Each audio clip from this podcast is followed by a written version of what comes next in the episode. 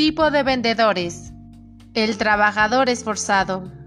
Como su nombre lo dice, son quienes consideran que cumplir con el debido proceso de ventas, realizar un número determinado de llamadas, enviar un número determinado de mails al día y dar un esfuerzo adicional traerá resultados deseados gracias a su constancia y disciplina.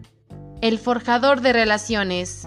Este tipo de vendedor se esfuerza por construir relaciones a largo plazo, sólidas y enfocadas en el beneficio del cliente. Además busca soluciones a sus problemas a como de lugar y por esto es el más solicitado por sus consumidores. El lobo solitario. Cuenta con gran seguridad en sí mismo y se siente poderoso. Esta actitud realmente es muy beneficiosa para las ventas. Es quien realiza su labor basado en sus instintos y trayectoria, pero en su mayoría no toma en cuenta las normas o reglas de la organización. El solucionador de problemas reactivo.